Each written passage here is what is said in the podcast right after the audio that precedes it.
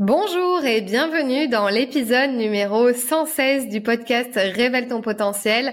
Je suis ravie de vous retrouver pour un épisode interview.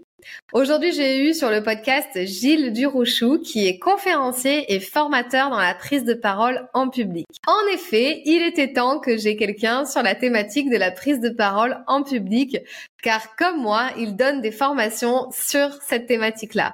La première personne qui m'est venue en tête, c'était Gilles, puisque Gilles, il a monté l'agence Anti-Blabla et il a aussi l'Académie des conférenciers. Il organise des journées à thème sur autour de la prise de parole en public chaque année, une fois par an à Paris. C'est la journée Anti-Blabla. Je n'ai pas pu malheureusement participer, mais on aurait dû se rencontrer euh, par ce biais-là, notamment cette année en 2023. Mais ça sera chose faite en 2024. Et en attendant, j'ai décidé, avant de rencontrer Gilles, de l'avoir sur le podcast pour parler juste justement de TEDx de conférences, de prises de parole en public. Et pourquoi de TEDx? Parce que Gilles, il a organisé le TEDx La Rochelle il y a plus de dix ans maintenant et il nous raconte finalement comment ça se passe en coulisses, comment on fait pour choisir des candidats, comment on fait pour préparer son TEDx, comment on fait pour avoir une prise de parole impactante dans un temps imparti. On a eu une interview vraiment très, très enrichissante sur son parcours, sur la communication orale. On a parlé aussi de ses attentes aujourd'hui, qu'est-ce qui, le motive, quelle est sa passion au quotidien, comment il s'organise et comment sont découpées ses semaines? On a parlé de tout ça, euh, notamment en fin de podcast. Bref, on a eu une interview quand même très, très enrichissante et je vous conseille de l'écouter jusqu'au bout. Bienvenue dans le podcast qui t'aide à révéler pleinement ton potentiel. Je suis Fanny L'Esprit, je suis aujourd'hui coach, conférencière et formatrice dans la prise de parole en public. Je n'ai pas toujours fait ça puisque j'étais une ancienne timide et je n'avais pas confiance en moi. J'ai décidé de faire de mes faiblesses finalement une force pour devenir comédienne, professeure de théâtre, coach et formatrice. Ma mission aujourd'hui est d'aider les femmes ambitieuses qui ont un projet, une envie d'entreprendre, à développer leur activité, à révéler toute leur puissance en osant parler d'elles et de leurs offres. Chaque semaine, seule ou avec les personnalités qui m'inspirent, j'aborde des thèmes autour du développement personnel, de l'entrepreneuriat et de la prise de parole. Si le podcast te plaît, je t'invite à le noter 5 étoiles sur la plateforme de ton choix. Cela m'aiderait beaucoup à faire connaître le podcast. Je te souhaite une très belle écoute. Bienvenue sur le podcast Révèle ton potentiel. Je suis ravie de t'avoir aujourd'hui et de t'accueillir ici. Eh ben, écoute, merci. Je suis ravie que tu m'aies fait cette proposition de participer à ton podcast. Bah, écoute, euh, c'est moi qui, c'est un plaisir. Voilà, je me suis dit, en fait, j'ai aussi envie d'avoir des gens euh, qui se rapprochent de ma thématique, un petit peu aussi à moi, qui est la prise de parole en public, bon, et le pitch.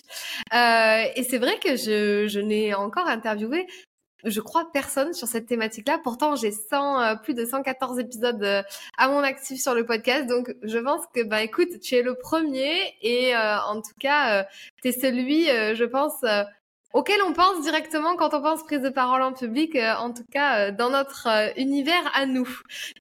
Eh ben, je suis flatté. Ça va? Je t'ai, je t'ai bien flatté? Ah Merci. Super. Super. Eh ben, écoute, justement, est-ce que tu peux te présenter de la manière dont tu le souhaites? Mais justement, moi, j'aime bien demander, est-ce que tu peux te pitcher et te pitcher en 30 secondes? Qui es-tu et que fais-tu? En 30 secondes, je m'appelle Gilles Durouchou, je suis designer de formation et j'ai migré vers la prise de parole en public il y a environ une dizaine d'années lorsqu'on a créé le TEDx La Rochelle avec quelques amis. Et cette aventure de TEDx euh, qui euh, nous a confrontés à ce besoin de coacher les gens pour qu'ils prennent la parole sur scène. C'est une aventure qui m'a passionné et qui euh, a beaucoup participé à mon évolution professionnelle, puisque c'est suite aux rencontres que j'ai fait au TEDx que j'ai été amené ensuite à coacher des dirigeants et à monter l'agence Anti-Blabla, qui est euh, une agence spécialisée dans la prise de parole en public. Trop bien. Timing euh, presque tenu, tu as un petit peu accéléré vers la fin, c'est ça? Je sais pas, j'ai pas fait attention et je sais pas combien de temps j'ai fait. Bon alors en fait, euh, je, je, fais semblant à mes, tous mes invités que je les chronomètre, mais je les chronomètre pas. C'est pour justement les forcer à les faire rentrer dans un petit cadre euh, de présentation. Alors j'ai trois questions pour apprendre à se connaître un peu plus, qui sont des questions comme ça qui me qui me viennent un petit peu et que j'ai envie d'en savoir un peu plus. Si demain tu étais millionnaire et que tu recevais sur ton compte en banque 10 millions d'euros, qu'est-ce que tu ferais avec? Comment tu répartirais cet argent? Bah, c'est marrant parce que c'est une question que je me suis souvent posée. je ne joue pas au loto, donc il y a assez peu de chances que ça m'arrive. Euh, et euh, je ne sais pas si je le ferai, mais quand j'y pense ou quand je discute avec des amis, je me dis souvent que si ça m'arrivait, je redistribuerais tout à des associations, à des organisations. Voilà. Euh, alors c'est facile à dire quand on n'a pas l'argent, euh, c'est facile à dire quand euh, quand on a. Mais, mais l'idée la suivante, c'est que je, je crois pas que recevoir 10 millions d'euros comme ça du jour au lendemain me rende heureux. Je pense que ça va être un bouleversement dans ma vie, ça va changer mes modes de consommation, mes centres d'intérêt peut-être. Euh, et donc, euh, j'ai du mal à croire que ça n'influencera pas mes relations personnelles. Euh, et ça, je veux pas. Je veux pas prendre ce risque-là. J'espère avoir euh, la tête suffisamment froide pour me dire que je n'ai pas besoin de ça pour être plus heureux dans ma vie. Et donc, euh, je vais le partager avec ceux qui en ont besoin. Voilà. Mais c'est facile à dire. Oui, mais en tout cas, ça serait le projet comme ça euh, sur le papier. Euh, Dis-moi, est-ce que tu as eu des mentors ou des personnes qui t'ont inspiré ou que tu as toujours au quotidien mais euh, plutôt quand tu as commencé ton début, quand tu t'es lancé comme ça dans le grand bain un peu de je me lance à mon compte et on verra bien. Est-ce qu'il y a des gens qui t'ont influencé ou des mentors qui t'ont un peu euh, inspiré comme ça au début? Alors sur sur l'aventure entrepreneuriale, pas tellement parce que donc moi j'ai 53 ans aujourd'hui, j'ai été un entrepreneur euh, très jeune. quand j'ai eu fini mes études, j'ai travaillé un an et demi pour une boîte, et en, deux ans. J'ai travaillé un an et demi pour une boîte, six mois pour une autre. Et, et ensuite, j'ai, créé ma première boîte. Euh, à l'époque, c'était un peu, euh, c'était, en c'était pas facile pour moi parce qu'en fait, j'ai pas du tout été élevé moi dans cet esprit-là. J'ai des parents qui sont pas du tout entrepreneurs et euh, euh qui étaient même plutôt euh, inquiets par l'évolution du monde puisque mes parents sont nés dans les années 40, ils ont grandi avec les 30 glorieuses, ils ont eu du travail et puis ils ont vu toute la, la dégringolade économique des années 80, 90, etc. Et donc euh, la montée en puissance du chômage et tout. Donc ils avaient plutôt tendance à me à, nous pousser mes, mes frères et sœurs à, à, quelque chose vers quelque chose de stable. D'ailleurs, quand j'ai démissionné de mon premier emploi au bout d'un an et demi, parce qu'en fait, euh, j'étais pas bien, c'est tout. Hein. Euh, j'avais fait le tour de la question que ça m'intéressait plus. Euh, c'est une toute petite boîte dans laquelle euh, j'étais rentré avec un niveau de responsabilité qui était, qui était plutôt euh, potentiel, on va dire. Euh, mon père n'a pas compris. Il dit mais non, tu peux grossir avec la boîte, tu peux, tu peux prendre du galon, tu peux faire, en gros, tu peux faire une carrière là-dedans, quoi. Ça lui échappait un peu. Donc j'étais pas du tout, euh, moi j'ai pas du tout été poussé à, à, entreprendre comme ça. Euh, mais je dois dire que l'aventure entrepreneuriale, elle s'est présentée à moi. Je, pense que je l'avais en moi, mais elle s'est présentée aussi un peu à moi malgré moi. Donc j'y suis allé parce que j'y étais, j'étais face à ça. En gros, après avoir bossé un an et demi dans une boîte à Paris, je suis parti bosser aux Antilles, dans une, sur une île qui s'appelle Saint-Barth, Saint-Barthélemy. Euh, j'ai bossé six boîtes pour six mois, pardon, pour une toute petite structure, toute petite agence de com. Ça s'est pas hyper bien passé, et donc au bout de six mois, ben, moi j'étais installé localement, comme comme le comme le comme l'environnement est petit, ben, j'avais j'avais fait quand même pas mal de connaissances avec pas mal de gens, j'avais des clients. Et donc, euh, bah, en fait, je me suis retrouvé là-bas. Euh, ça se passait pas très bien dans la boîte dans laquelle j'étais. J'étais à l'autre bout du monde. Euh, je savais pas quoi faire. Et puis, du coup, je me suis lancé un peu à mon compte comme ça. Je me suis dit, bah, puisque je suis là, j'y reste. Et puis, euh, je vais continuer le travail que j'avais commencé avec avec les personnes que j'avais rencontrées sur place. Ça s'est présenté un peu à moi comme ça. je me suis lancé dans l'aventure. et je dois dire que non, je me suis senti un peu seul. Ouais, j'étais pas j'étais pas j'étais pas bien outillé pour le faire. J'étais en plus moi j'ai fait des, des, études de design donc euh, j'avais pas j'avais pas de bagage d'école de commerce ou, euh, euh ou d'école d'ingénieur avec euh, avec des modèles en fait. Je savais pas trop ce que c'était qu'une entreprise. Je me lançais un petit peu petit peu à l'aventure donc j'ai tout appris sur le sur le tas. Je fais beaucoup d'erreurs. Voilà, mais, mais mais bon, je regrette pas. Hein, c'était c'était c'était aussi une chouette une chouette aventure. Donc du coup, tu t'es lancé euh, un peu comme ça. Donc c'est vrai que là, on va on va reparler de ton parcours aussi. Mais donc du coup, tu t'es lancé sans avoir de rôle modèle ou de modèle avant toi euh, qui aurait fait ça. Et limite, c'était même pas euh, dans la tradition euh, familiale. Il valait mieux que tu aies un emploi stable. C'était plus ça qui était attendu de ta famille et de tes, de tes parents, on va dire. N'étant pas d'une famille d'entrepreneurs, on m'a pas encouragé à non, ouais. comprendre. L'entreprise, c'est plutôt le domaine du risque, plutôt que, que, que, que, le, que le lieu de la stabilité. Voilà, on va dire comme ça. Mais ce qui n'est pas du tout le cas pour moi, c'est-à-dire que moi, souvent, j'ai des amis qui me disent, donc à 53 ans, moi, j'ai des amis qui ont, qui ont des postes à responsabilité dans des belles, dans des belles entreprises, qui ont fait des très, très beaux parcours professionnels. Et il y en a beaucoup qui me disent, alors, je t'admire, euh, euh, moi, je pourrais pas euh, euh ne pas avoir cette euh, derrière moi une structure, enfin voilà, quelque chose. j'ai besoin d'un cadre, etc. Et je leur réponds aussi que moi, je les admire parce que moi, je ne pourrais pas faire ce qu'ils font. C'est-à-dire que moi, j'ai besoin de ma liberté, euh, de choix, de savoir ce que je, des, des, projets que je vais mener, euh, euh, avec qui je vais travailler, comment je vais le faire. Et, et ça, pour moi, c'est pas négociable. C'est-à-dire que aller travailler pour une boîte et devoir faire des choses parce que ça fait partie de, bah, de la stratégie de la boîte ou de la, la politique, de la voilà des choses qu'il faut faire. Alors que je suis en désaccord, par exemple, je ne pourrais pas le faire. Alors que alors que c'est le quotidien des gens qui travaillent dans des les grosses structures, ils passent leur temps à faire des choses ou à dire des choses qu'ils ne pensent pas, avec lesquelles ils sont pas d'accord. Mais bon, ouais. Pas le choix, c'est comme ça. Oui, bon, du coup, d'où le cataclysme aussi euh, qui s'est passé en 2020 et que tout le monde a décidé de presque changer de vie. Enfin, les gens ont commencé à se poser des questions, mais euh, en, tout cas, euh, tu as eu peut-être ce truc un peu en avant. On va revenir sur ton parcours hein, aussi, mais là, la dernière question pour un peu apprendre, pour apprendre un petit peu à, à se connaître. Est-ce que tu as une relation, une relation spéciale, spécifique à l'échec? J'aime bien poser cette question, c'est-à-dire comment tu euh, vis les échecs ou les difficultés, comment tu les surmontes et euh, quelle est ta vision par rapport à ça? Alors, je dirais que, je vais le dire d'une certaine façon, ça va faire un peu prétentieux. J'ai jamais l'impression d'échouer en fait.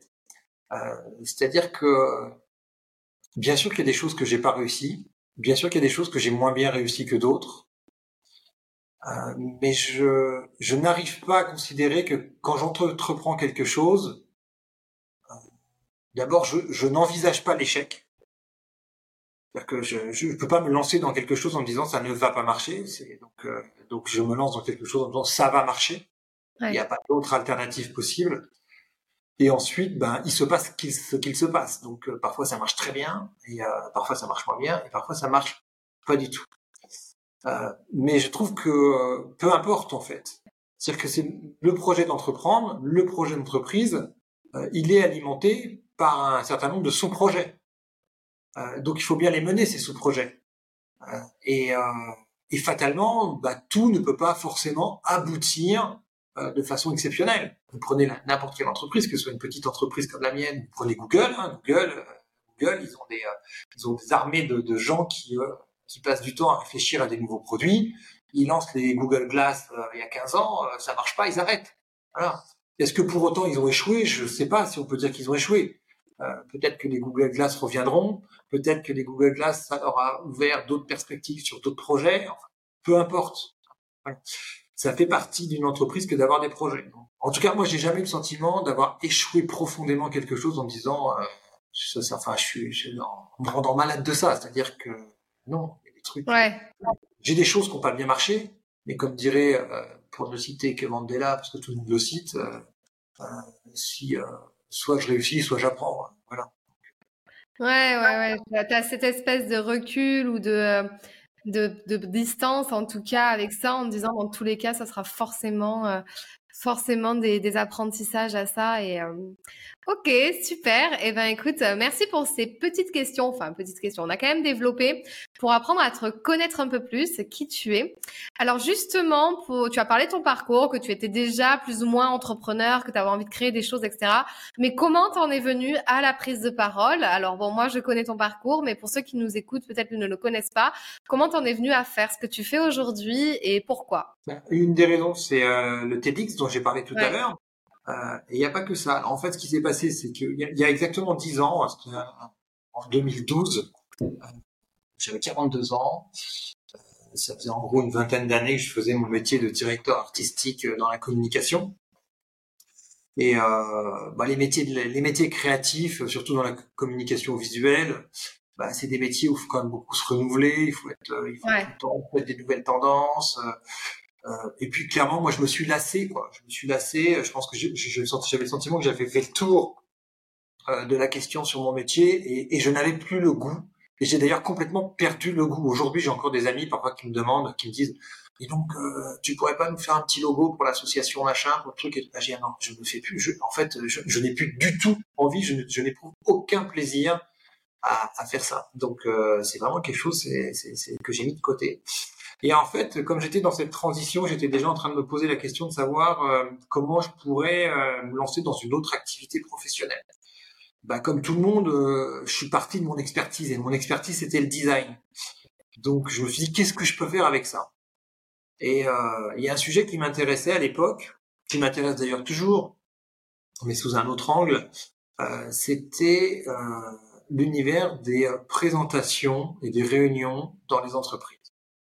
Et quand on voyait, quand je allais chez des clients et que je voyais qu'on était capable de passer des heures autour d'une table à s'ennuyer fermement avec qui nous faisaient des présentations absolument insupportables, euh, je me disais, mais c'est pas possible, quoi. Il y a sûrement moyen de, transmettre les béabas du design pour qu'on ait au moins des visuels, des choses un peu sympas qui, nous, qui nous interpellent et qui nous réveillent un peu pendant ces réunions.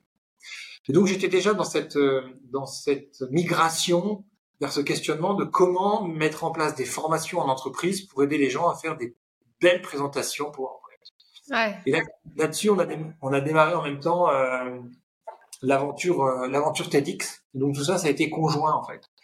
Et, euh, donc ça s'est un peu chevauché. Moi, j'étais déjà dans un cheminement personnel. TEDx est arrivé là-dessus. Et, ça m'a fait prendre conscience de deux choses essentielles. La première, c'est qu'il y a énormément de gens qui ont vraiment besoin d'être accompagnés sur la prise de parole en public. Ça ne veut pas dire que eux-mêmes le savent. Hein. Euh, voilà, c'est pas parce que les, parfois on a besoin de choses dont, dont on ne sait pas qu'on en a besoin. Mais globalement, c'est, euh, oui, enfin, j'ai presque envie de dire tout le monde, les gens avec qui je discute, c'est, euh, frappant, c'est frappant. Et à tous les niveaux hiérarchiques. Encore hier, j'étais euh, dans une très très grosse boîte, un très gros groupe international, travailler avec quelqu'un du, du, top management. Tu dis c'est des gens, ils ont fait des, ils sont brillants, ils ont fait des très grandes écoles, ils sont, ils sont, ils sont à l'aise en société, ils ont, voilà. Mais n'empêche qu'ils prennent la parole et c'est une catastrophe. Quoi. Donc, euh, mmh. vraiment du, du, du, travail à, à, tout, à, à, tous les niveaux. Et euh, donc TEDx m'a vraiment fait prendre conscience de ça parce que sur les premiers TEDx, on a accueilli des gens qui étaient bah, des dirigeants d'entreprise, des managers à, différents niveaux de responsabilité, euh, des indépendants, des coachs. On a, vraiment rencontré des, personnalités tellement différentes que j'ai réalisé que euh, le problème il était vraiment global et que c'est pas parce qu'on avait euh, on avait un, bon poste qu'on avait aussi la compétence euh, managériale qui est celle de la communication orale.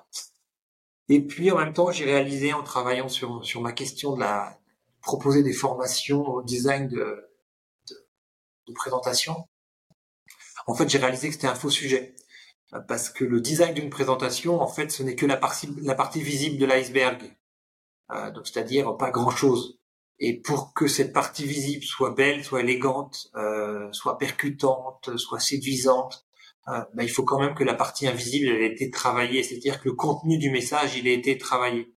Donc en fait, ma proposition de vouloir accompagner les gens à faire des belles présentations design, euh, elle s'est transformée à il faut déjà commencer par bosser le contenu. Ouais.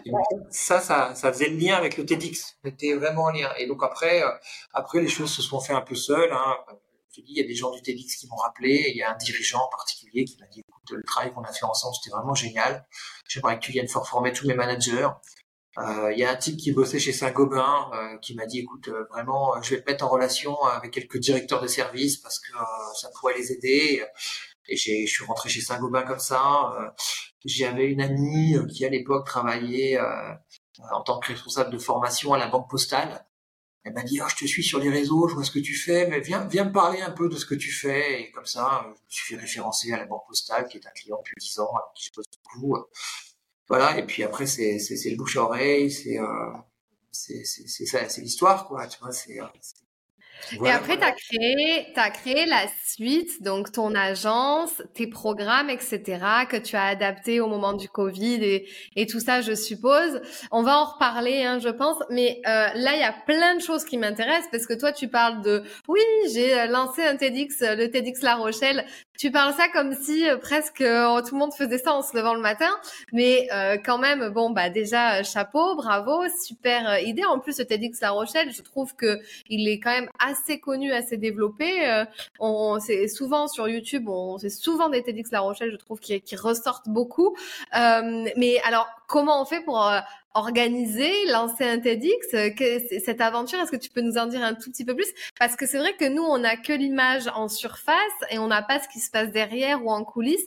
Est-ce que c'est du travail à temps plein? Est-ce que c'est ça reste associatif? Comment ça se passe? Alors déjà, je voudrais juste apporter une précision parce que c'est vrai qu'à chaque fois que je parle du TEDx, les gens ont tendance à penser que c'est moi qui ai euh, qui ai fait le TEDx La Rochelle. Pas du tout. Euh, J'étais un contributeur comme d'autres personnes. On était toute une équipe euh, et donc euh, je n'avais pas du tout à m'enorgueillir d'avoir porté ce projet. Euh, j'étais j'étais juste un maillon de la chaîne. Euh, en fait, alors déjà pour créer un TEDx, c'est très simple. Enfin, c'est très simple. Aujourd'hui, c'est peut-être, je sais pas, ça a peut-être un peu évolué, mais euh, grosso modo, il faut demander une licence, c'est-à-dire une autorisation à TED, euh, donc TED qui est l'organisation euh, américaine. Hein. Euh, dans TEDx, le X symbolise en fait l'indépendance. C'est-à-dire que voilà, quand on crée un TEDx, c'est-à-dire qu'on est rattaché à TED, mais on crée son événement indépendant. D'accord? Donc il suffit de demander une licence à TED. Toi, tu peux en demander une. Moi, je peux en demander une si j'ai envie. Euh, et puis, euh, elle est gratuite. Et on va juste avoir un cahier des charges à respecter le programme TEDx, c'est des idées qui méritent d'être partagées. Donc l'objectif, c'est de partager les idées, c'est donc de faire des vidéos que ce soit euh, grand public et ouvert à tous.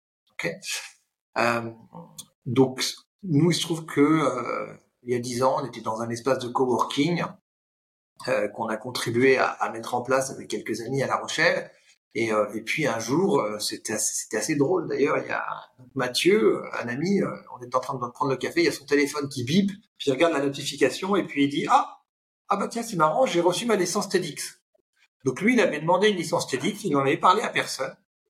Euh, et à l'époque en 2012 c'était vachement confidentiel, enfin il y avait euh, pas beaucoup de gens qui connaissaient quand même TEDx. Hein. Et et en fait, même lui, il a été assez étonné parce qu'on était 4-5 à prendre le café ensemble. Et puis on lui dit, ah bon, t'as demandé une licence TEDx, ah bon, t'as fait ça, t'as fait ça, bah vas-y, quand est-ce qu'on commence On y va, on y va, on y va. Et en fait, ça a démarré comme ça, un peu l'aventure, quoi. Mathieu, il a fait ça un peu naïvement, il s'est intéressé au truc.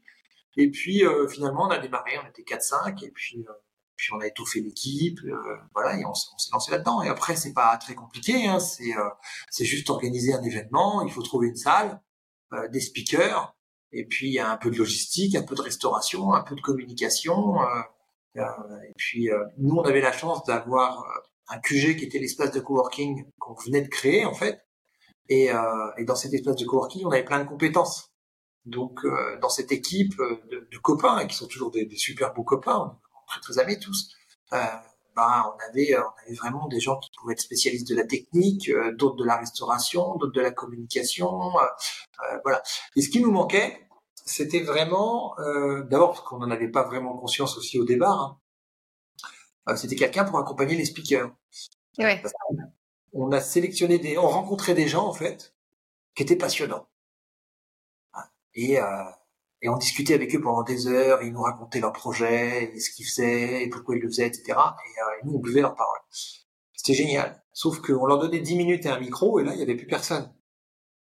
Donc, euh, on s'est dit, mais comment est-ce qu'on va faire pour faire en sorte que ces gens qui sont passionnants dans une conversation, comment est-ce qu'on va les rendre passionnants sur scène? Et, euh, et c'est là que moi, en fait, ça a été un, peu un déclic. Où, en fait, ça m'a intéressé, ça m'a passionné de répondre à cette question. Fait, donc j'ai commencé à lire des bouquins sur la prise de parole. J'ai euh, regardé des vidéos, j'ai pris tout ce que j'ai trouvé, je me suis intéressé, j'ai dit mais comment est-ce qu'on fait pour euh, voilà et puis je puis j'y suis allé quoi et en fait euh, j'ai euh, j'ai développé un peu une pédagogie euh, grâce au grâce au TEDx parce que euh, parce qu'il fallait y aller, il fallait le faire et que ça m'intéressait donc je me suis lancé là-dedans et, et, voilà et j'ai commencé donc j'ai proposé à l'équipe, je leur ai dit bah, écoutez moi ce que je vous propose qu'on fasse c'est que nos speakers là euh, eh ben on les invite en séminaire à La Rochelle. Ils viennent passer deux jours de séminaire, on fait ça sur un week-end, samedi dimanche, on les accueille, le vendredi soir. Voilà. Et pendant deux jours, on leur fait un séminaire sur comment préparer un TEDx. On les coach, on travaille avec eux, on leur donne de la méthodologie. Euh, voilà. Et puis, euh, ben, on a fait ça une fois, on a fait ça, euh, ça s'est hyper bien passé. Les gens ont adoré, ils nous ont fait des feedbacks absolument extraordinaires. Et, et, en fait, c'était tellement génial qu'ensuite, on a, on a même rendu ça obligatoire dans notre process. Euh, et d'ailleurs, il y a des gens qui n'ont pas fait le TEDx La Rochelle, parce que moi, je me souviens avoir eu des gens au téléphone que j'aurais adoré avoir au TEDx La Rochelle. Mais je leur disais euh, que on, on, les invite, on n'allait pas les forcer, bien sûr, mais on, les on leur recommandait fortement de participer au séminaire de, de coaching qu'on mettait en place. Et euh, je me souviens, il y en a, ils l'ont pris hyper mal, quoi. Parce que euh, considéraient qu'ils étaient assez, suffisamment bons conférenciers ou conférencières et que euh, je, me, je, me, souviens une fois en particulier une personne d'avoir un peu vexé quoi. Donc ça avait coupé court à la conversation. Bon de peut-être pas été très habile et très adroit dans la façon de présenter les choses aussi Voilà. mais du coup c'est devenu euh, c'est un peu devenu une marque de fabrique chez nous que de que de faire ça. Trop bien. au fil des années bah tu vois moi j'ai en faisant ça j'ai un peu amélioré la technique. Euh, euh, je travaillais dans l'équipe, on avait un copain comédien aussi. Euh, on s'est mis à bosser ensemble, après bah, préparer des choses ensemble. Enfin, et, petit à petit, on affine quoi. Ok. Et alors, du coup, euh, parce que ça, tu as fait ça quelques années, donc ça, c'était le premier, le premier TEDx, mais après, je suppose que vous avez reçu de plus en plus de candidatures. Comment vous faisiez pour choisir les speakers et, enfin, faire, je sais pas, vous vous intéressez à quoi par, par rapport à la thématique de l'année? Comment vous faisiez, en fait? Ouais, au, début, on avait, on avait fait une, un système où on, ouvrait, en fait, euh, des candidatures et tout le monde pouvait candidater. Et en fait, dès la première année, je crois de mémoire, on avait 99 euh. Ah ouais. Et en fait, ça a été extrêmement euh, compliqué et chronophage à gérer parce que pour être juste dans la sélection, euh, on s'était dit que bah, il y avait il y avait un comité. Alors, je sais plus exactement les détails, mais en gros, il devait y avoir un petit comité qui étudiait chaque candidature. Ok? Euh, peut-être que sur les 99, on en a retenu la moitié ou une trentaine. Enfin, en tout cas, beaucoup. On a retenu beaucoup parce que des speakers, on en sélectionnait 10, tu vois. Donc, euh, euh, et ensuite, alors, ça nous permet d'écarter une bonne partie, mais ça veut dire que sur les 30 ou 40 qui restent, ensuite, on avait décidé de faire 30 minutes d'entretien téléphonique avec chacun. Ah ouais. Extrêmement chronophage. Euh, donc l'année d'après, on a changé notre façon de faire et euh, on a décidé que c'était les membres de l'équipe qui allaient eux-mêmes proposer et soutenir un candidat. Donc par exemple, euh, quelqu'un qui voit une vidéo sur YouTube, il dit ah, elle est vachement intéressante cette personne, ben, il la contacte, il lui dit ça vous intéresserait de participer au TEDx, etc. Euh, quelqu'un qui lit un bouquin, ah vachement intéressant, je vais appeler l'auteur, euh, voilà. Et donc euh, c'était vraiment les membres de l'équipe qui proposaient des candidats. Donc déjà on en avait beaucoup moins, on avait plutôt 20 ou 25 candidats. Euh, et sur ces 25 ou sur ces 25 candidats, on savait déjà qu'ils étaient de qualité parce qu'on avait un membre de l'équipe qui avait euh, qui avait déjà en fait qui, avait une appétence pour ce sujet-là et pour cette personne-là, donc on pouvait lui faire confiance. Et ensuite, on faisait une on faisait une réunion euh, assez festive où chaque membre de l'équipe venait en fait présenter et soutenir ses candidats. Alors euh, souvent, on demandait aux candidats d'avoir fait une vidéo pouvait présenter à l'ensemble de, l'ensemble de l'équipe. Voilà. Et puis on venait argumenter en disant, bah voilà, moi je propose candidature de Pascal parce que euh, Pascal il a fait ci, il a fait ça, euh, j'ai beaucoup aimé dans son approche c'est ceci, c'est cela, etc. Et je pense que ça colle tout à fait avec le thème qu'on a, a mis en place cette année. Et ensuite on a un système de vote et, euh, on pouvait voter pour les pour tous les candidats et, dans notre système de vote eh ben c'était fait en sorte qu'à un moment donné ben, il y avait il y avait des candidatures qui sortaient du lot et puis on gardait bah, les 10 les 10 candidatures qui étaient, qui étaient au-dessus du lot. C'est trop bien, c'est trop drôle d'avoir fait ça, c'est une bonne idée, trop chouette. Mais alors j'ai une question parce que tu disais qu'après, euh, bon, vous aviez préparé ces candidats à prendre la parole et à faire le TEDx.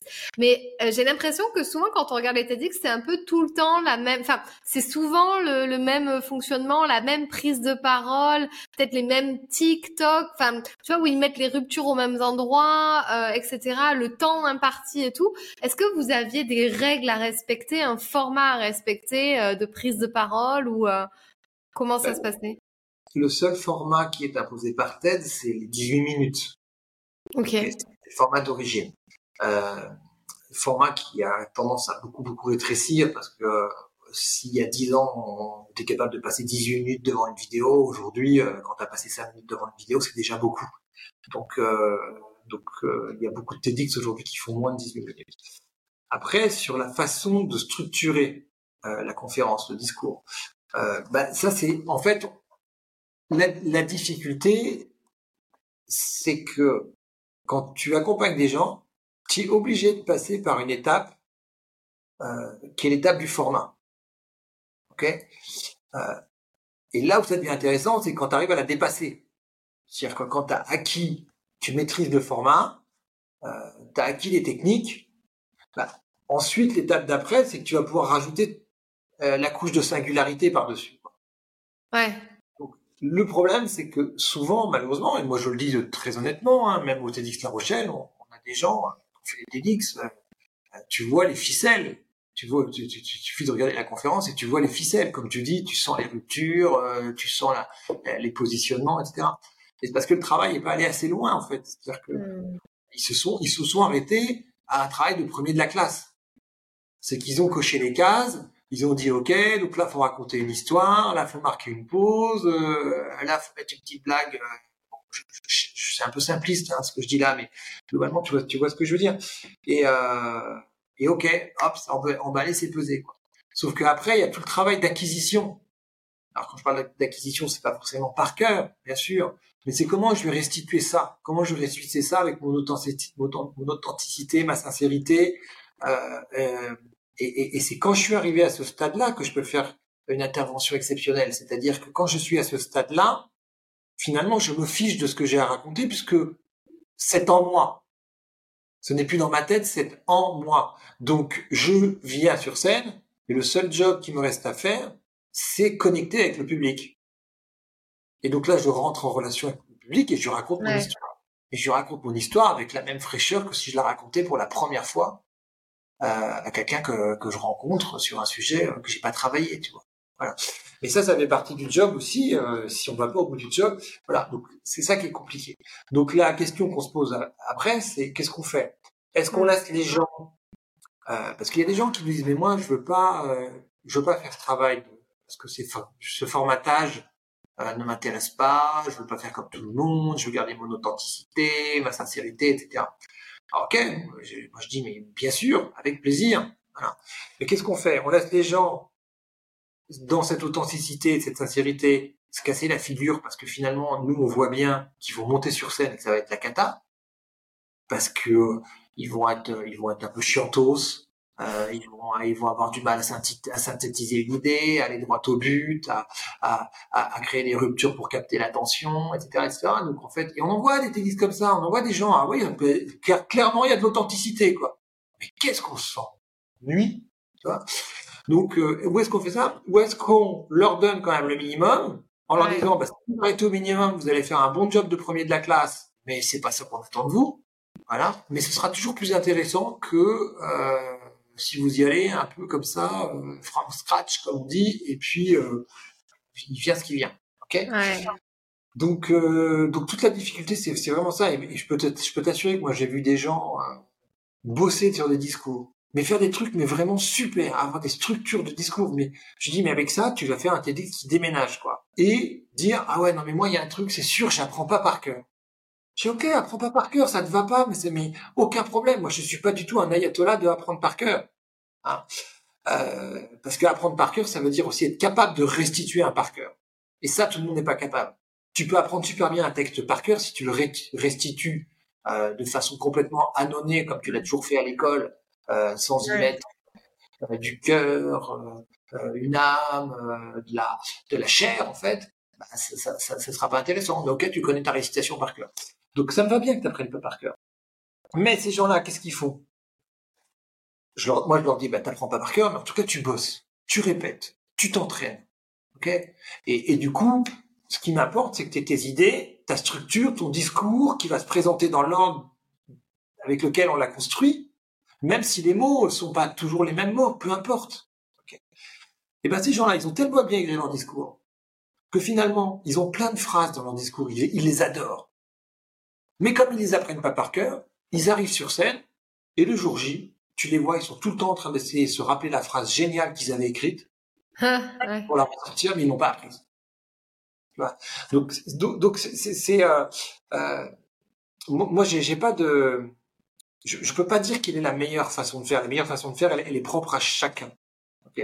Mais ce qui est sûr, c'est que si à un moment donné, tu as écrit une transition, une phrase euh, vraiment punchline, un truc qui est bien ciselé, etc., et que tu veux que les sons, bah, celle-là, tu la prends par cœur, t'as pas le choix.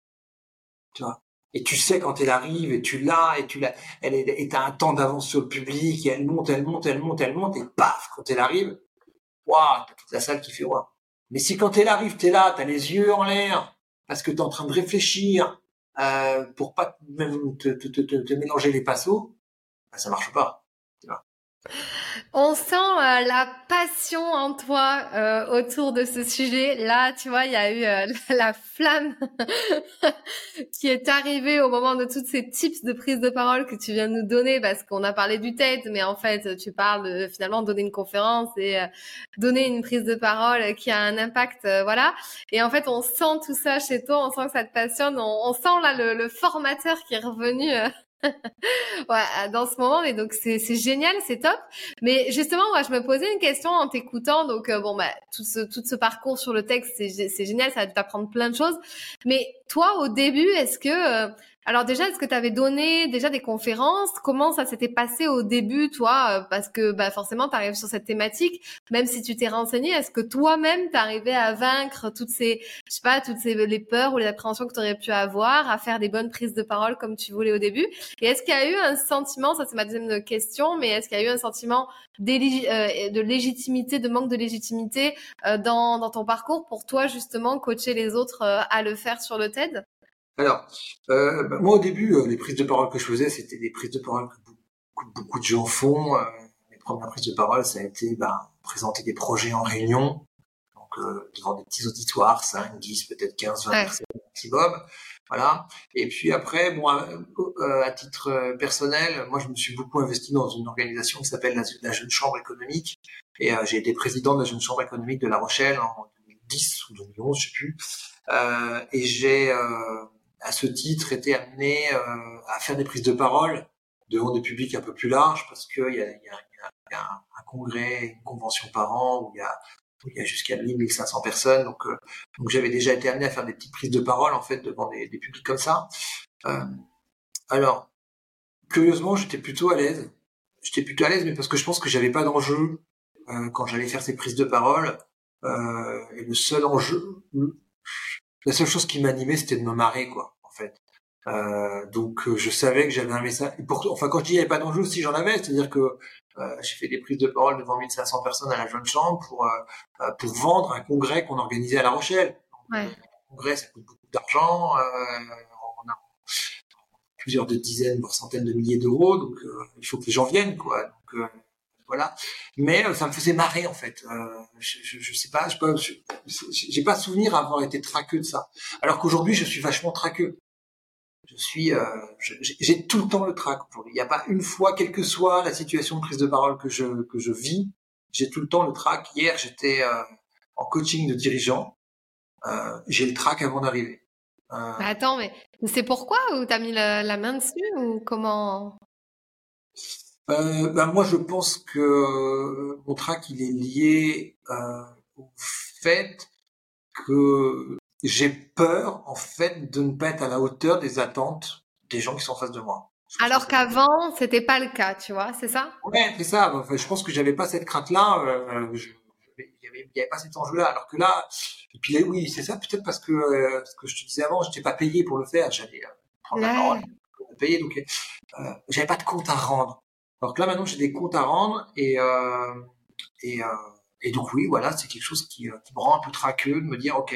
Et, d'ailleurs, c'est une question que je pose toujours à mes clients, que ce soit en coaching individuel ou dans une conférence devant 1500 personnes. Euh, je leur pose toujours la question est-ce que la mission a été remplie? Est-ce que euh, est-ce que j'ai répondu à vos attentes? Est-ce que c'est ça que vous venez chercher? Euh, Voilà, je, leur fais valider qu'on a bien fait le job parce que c'est vraiment important pour moi. Alors, il dans 99,9% des cas euh, coche, il coche oui. le 0, qui reste, c'est c'est jamais non non plus.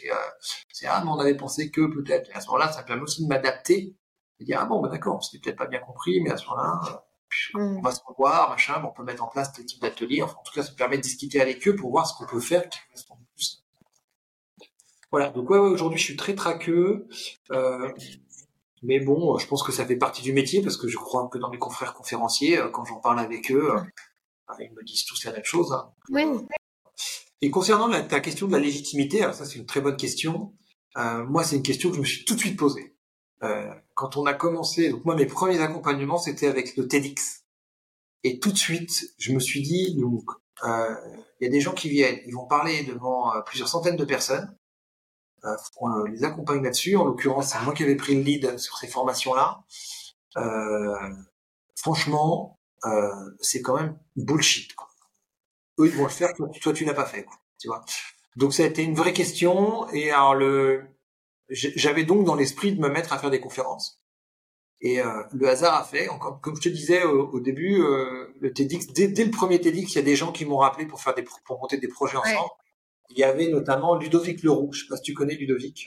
Oui, je connais très bien Ludovic. D'ailleurs, euh, je l'ai interviewé sur le podcast. Je vous mettrai le lien de l'épisode dans les commentaires. Mais en effet, j'ai interviewé Ludovic, pleine, con pleine confiance, spécialiste de la théorie polyvagale. Donc, du coup, qu'est-ce qui s'est passé avec Ludo?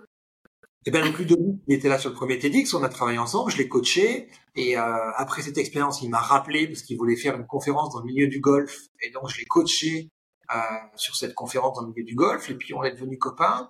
Puis un jour, il me dit, euh oh, j'aimerais bien organiser un événement à Poitiers, je voudrais que tu sois mon invité. En gros, il savait pas ce qu'il voulait faire. Hein. Il y allait, bah, je te disais tout à l'heure, les projets d'entreprise, parfois tu fais des trucs, tu sais pas trop ce que c'est, ce que ça va donner. Et en fait, euh, je lui dis, écoute, moi, euh, tu veux je sois ton invité, d'accord, euh, monte ton projet, et puis tu, tu m'en diras plus quand on saura plus. Quoi. Et en fait, il savait pas ce qu'il voulait faire. Et en fait, ce qui s'est passé, c'est qu'on a coécrit ensemble une conférence qui s'appelle Oser être remarquable. Et euh, on a fait ensemble cette conférence à Poitiers. On a, on a, on a lancé l'événement. Et, et, en fait, si tu veux, moi j'avais donc cette idée d'aller faire des conférences pour me sentir plus légitime et puis surtout pour savoir ce que c'est d'avoir en face de toi l'énergie, l'énergie de plusieurs centaines de personnes. Tu vois? Comment tu veux coacher des gens qui vont faire un TEDx si toi-même tu l'as pas ressenti ça? Tu vois? Euh, C'est clair. Moi, ça me gênait. Après, je, je veux pas. Il y a, y, a des, y a des très très bons coachs euh, qui l'ont pas fait euh, et qui euh, et qui savent qui savent transmettre des choses et, et tu vois moi, je prends souvent cet exemple. Ma, ma femme, elle est prof de français en lycée, donc c'est une littéraire euh, elle transmet beaucoup de choses sur la littérature. Pour autant, elle n'a pas écrit un, prix Goncourt. Tu vois, ça la rend pas illégitime pour le faire. Donc, euh, euh, ça veut pas dire qu'on est légitime pour faire les choses, même si on les a pas vues. Moi, je, je, je, veux pas du tout. Franchement, je suis sûr qu'il y a des gens qui sont très très bons, même s'ils ne donnent pas de conférence. Mais moi, j'en avais besoin. Moi, j'avais besoin de ça. Hein. Donc c'est très personnel aussi. Hein. La légitimité, je pense que c'est quelque chose qui est très très personnel. Il y a une petite vidéo sur YouTube de euh, Baird que je trouve absolument génial. Je crois que ça doit être en ouverture d'une cérémonie, peut-être des Molières ou de Cannes, enfin je sais plus, etc. Et à un moment donné, il parle de la légitimité. Et, euh, et il dit, mais la légitimité, la, la légitimité, on la prend. On n'attend pas qu'on nous la donne, on la prend. Et je trouve ça, je trouve ça génial, en fait. Il y a, il y a un peu de ça aussi. Ouais. Donc, euh, donc après, oui, il faut pas être un, faut pas être un, un imposteur, un usurpateur, un, un escroc. Euh, non, il faut rester dans les règles déontologiques qui soient qui, qui, qui soient correctes, bien sûr. Et malheureusement, mmh. il y en a, il y en a qui sont qui sont déviants et, et c'est dommage. Euh, mais voilà, on peut on peut être on peut être très bon dans un domaine sans forcément voilà, on peut être un très bon coach sportif sans avoir gagné une compétition internationale non plus. Ah bah c'est clair. D'ailleurs, euh, on est meilleur euh, coach entraîneur euh, que que compétiteurs. Enfin, je veux dire, les meilleurs coachs entraîneurs qu'on a aujourd'hui euh, sont pas ceux qui ont gagné des coupes avant. Hein. Mais, euh, parce qu'avec tous nos outils que l'on a, avec la prépa mentale et tout, euh, il vaut mieux être un meilleur accompagnateur. Mais en effet, je te rejoins complètement sur le fait que ben moi aussi j'ai envie euh, de vraiment me, me sentir pas pleinement légitime, mais euh, d'avoir quand même cette sensation euh, de vivre ce que vivent mes clients. Donc euh, là, tu vois, je vais être à ma troisième conférence de l'année à plus de 200 personnes sur ces thématiques-là que je fais aujourd'hui. Donc je, je, suis super contente et tu vois, c'est un challenge. Et comme tu dis, le track, on l'a toujours. Enfin, c'est pas parce que nous, on est des spécialistes de ça qu'on n'a pas le track. Moi, je, suis dans tous mes états cinq minutes avant de passer. Je vais trois fois aux toilettes. Et puis quand j'y suis, bon, bah, je suis chez moi. Je suis, je suis dans mon élément sur la scène. Mais il y a tout ce moment-là avant, en fait. Et, je pense que ce qui est normal. Euh, l'inverse serait plutôt anormal, se dire on n'a même pas le track, ça nous fait plus rien. Limite, euh, la passion n'y serait plus, quoi ça voudrait dire qu'on s'en foutrait un peu et qu'on sait même pas pourquoi on est là. Et justement, euh, là, en parlant de passion, maintenant, toi, ça fait dix ans et j'ai l'impression que tu gardes quand même cette même flamme. Euh, comment tu fais? Est-ce que c'est parce que tu as une vision à long terme euh, de ton entreprise ou de toi ou c'est vraiment un truc qui s'explique pas? C'est tu as un peu trouvé ton ikigai, comme on dit, tu vois, ta mission de vie, c'est ce truc-là, ou euh, tu te dis, bah peut-être que je rechangerai dans deux, trois, cinq ans, dix ans, euh, je ferai autre chose, ou tu dois faire ça tout le temps? Ouais, c'est une bonne question. Alors oui, je, je, je, pense que je suis encore vachement animé. Hein. En fait, je, quand je suis tombé il y a dix ans à cette marmite-là, moi, j'ai trouvé ça absolument génial euh, de faire ce job, d'aider les gens euh, à, se révéler à eux-mêmes, en fait. C'est-à-dire que c'est souvent quand un client vient me voir, une entreprise vient me voir, pour que je fasse un plan, un plan de formation sur la, la prise de parole en public, la demande elle est très technique. J'y réponds de façon technique parce que c'est ce qui est attendu. Euh, et, et, petit à petit, je glisse sur l'aspect développement personnel parce que c'est quand même essentiellement ça, la prise de parole en public. Et euh, moi, quand on me dit ah oui, non, mais il faudra leur faire faire des exercices hein, euh, sur comment mettre les mains, euh, où poser le regard, etc. Bla, bla, bla, bla, Moi, personnellement, alors évidemment, c'est important quand on prend la parole en public de d'avoir une gestuelle, d'avoir un regard franc, de, euh, sourire. Il y, a tout un tas de choses qui sont importantes. Euh, mais franchement, on peut bosser des heures sur cette technique-là, ça changera à rien. Mais absolument rien, j'y crois pas une seconde. Parce que tout ça, c'est complètement inconscient, c'est du langage non verbal, ce qu'on appelle le langage non verbal. Et le langage non verbal, le propre du langage verbal, c'est d'être inconscient. C'est-à-dire que je ne maîtrise pas, je ne suis pas en train de réfléchir à la façon dont je vais mettre ma main à l'instant où je te parle, à la façon dont je te regarde, à la façon dont je suis présent à toi. Je le suis parce que je suis dans un état qui me permet de l'être. Ok? Et cet état-là, eh ben, c'est du développement personnel. C'est-à-dire que j'ai bossé mon sujet, je sais de quoi je veux parler, j'ai des convictions, euh, ça fait sens pour moi. Euh, et quand et quand je m'adresse à toi, euh, eh ben, j'ai envie de te transmettre quelque chose. J'ai de la passion, je suis animé par quelque chose. Et donc, mon, mon langage non verbal va suivre. Donc évidemment, mes clients, je leur réponds un peu sur la partie technique, comme ça ils sont contents. Et puis, euh, et puis après, euh, moi je m'arrange pour faire du développement personnel parce que je, je, je sais que de toute façon c'est ça qui va produire des résultats. Et donc c'est ce que j'ai reçu moi en feedback euh, sur les premiers TEDx que j'ai fait. Euh, quand tu un dirigeant qui vient me voir, moi j'ai un dirigeant, il vient me voir, il dirige une entreprise de 300 personnes. Il me dit mais euh, Gilles, j'ai payé des armées de consultants euh, pour pour m'aider à bosser euh, sur la stratégie de mon entreprise, tu vois. Il y en a pas un qui m'a accompagné euh, comme tu l'as fait. Bah Parce que il, il, fait un accompagnement à la prise de parole en public, ça se transforme en un accompagnement sur un positionnement stratégique d'une entreprise. Voilà. Donc on voit bien que euh, travailler sa prise de parole, ça ouvre des champs absolument fabuleux en termes de développement personnel, en termes de développement mmh etc. Ça va bien au-delà que simplement la, la, la, technique. Et ça, moi, je dois dire que c'est euh, c'est une, une, énorme satisfaction. Quoi. Mm.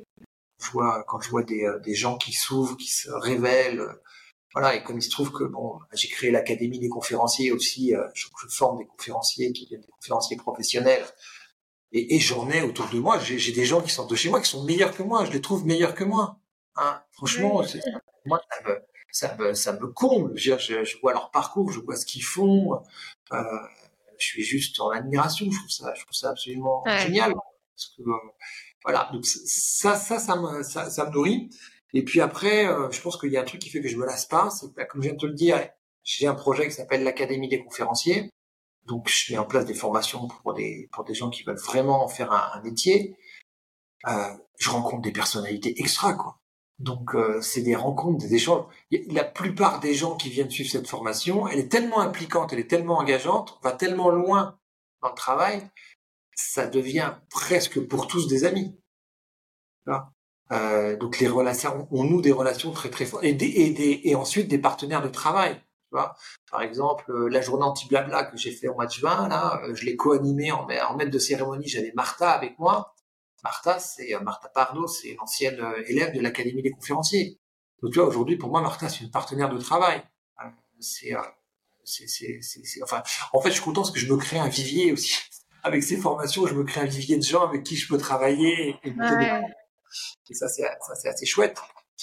Voilà. Et puis, euh, ce qui m'intéresse aussi, c'est d'essayer de trouver des moyens euh, innovants pour aider les gens sur les différentes questions qui sont les leurs. Donc, dans le domaine de la prise de parole en public, les questions, ça va être bah, la peur, ça va être la confiance en soi, ça va être des choses comme ça. Et donc, par exemple, moi, je me suis formé à l'Equi-Coaching, j'ai fait une certification d'Equi-Coach. Et donc, aujourd'hui, je mets dans mes formations et dans mes stages des ateliers d'Equi-Coaching parce qu'on va aller travailler avec les chevaux pour travailler la confiance en soi. Tu vois? Euh, bon là je te fais un, c'est un peu court la façon dont je te le dis et, je développe un peu pour expliquer le, le fonctionnement, mais donc ça c'est super innovant, c'est super original. Ouais. Parce que tu vois au mois de mai j'avais une session de l'Académie des conférenciers et euh, on fait une demi-journée avec les chevaux et euh, on a vu des trucs absolument exceptionnels. Il y a une, il y a une fille euh, Virginie qui était là qui euh, qui à un moment donné, je la vois dans un coin un peu, un peu penaude. Alors je vais la voir, je lui dis, bah ça va Virginie, euh, il se passe quelque chose et tout. Elle me dit, mais euh, je viens de prendre une énorme claque. Je dis, ah bon, hein. qu'est-ce qui s'est passé? Elle me dit, bah le cheval, il m'a tout dit, quoi. Je dis, vas-y, raconte. Il me dit, bah, il m'a dit que j'étais pas capable de prendre ma place, quoi. Tu vois? Et, euh, et elle prenait ça en pleine figure. Alors elle me dit, elle me dit, oui, je sais que c'est un problème chez moi, mais là, tout d'un coup, euh, c'est ça vient comme une révélation euh, surpuissante, quoi. Et, et donc c'est absolument génial que cette fille elle fasse ce travail-là parce qu'elle veut donner des conférences, elle veut aller vers ce métier-là, euh, et elle a un problème pour trouver sa place. Donc on va pouvoir travailler sans, c'est une prise de conscience qu'elle va pouvoir travailler, c'est un sujet important. Voilà, je me forme également, euh, je me suis formé à l'hypnose. Voilà, ça c'est euh, c'est quelque chose que j'ai fait d'abord parce que ça m'amuse la partie euh, hypnose de spectacle. Donc euh, maintenant, je fais des euh, je fais des petits spectacles avec des amis. quand je donne des cours, tu vois, quand je donne des cours dans les écoles d'ingénieurs, de commerce, etc. Avec les étudiants, on, rigole bien. Quand je leur dis toujours à la fin, s'il nous reste un peu de temps, on fera une petite démonstration par l'hypnose. Donc c'est assez, ça c'est tout de suite assez drôle et, et assez vivant. Mais au-delà du côté spectacle, je me suis aussi formé et je continue à me former à l'hypnose euh, pour faire des accompagnements auprès de gens qui ont vraiment la peur de prendre la parole en public, tu vois. Ouais. Pour les amener avec l'hypnose euh, à dépasser cette peur, parce qu'en fait, l'hypnose, c'est, c'est, on a une très mauvaise image de ce que c'est que l'hypnose. On pense que c'est de la manipulation, que les gens sont inconscients, qu'on peut faire ce qu'on veut avec eux. Ce qui est évidemment complètement faux, mais cette image, elle est donnée évidemment par l'hypnose de spectacle, qui est quelque chose de très répandu. Euh, non, l'hypnose, c'est juste euh, un moyen de donner une direction à nos pensées.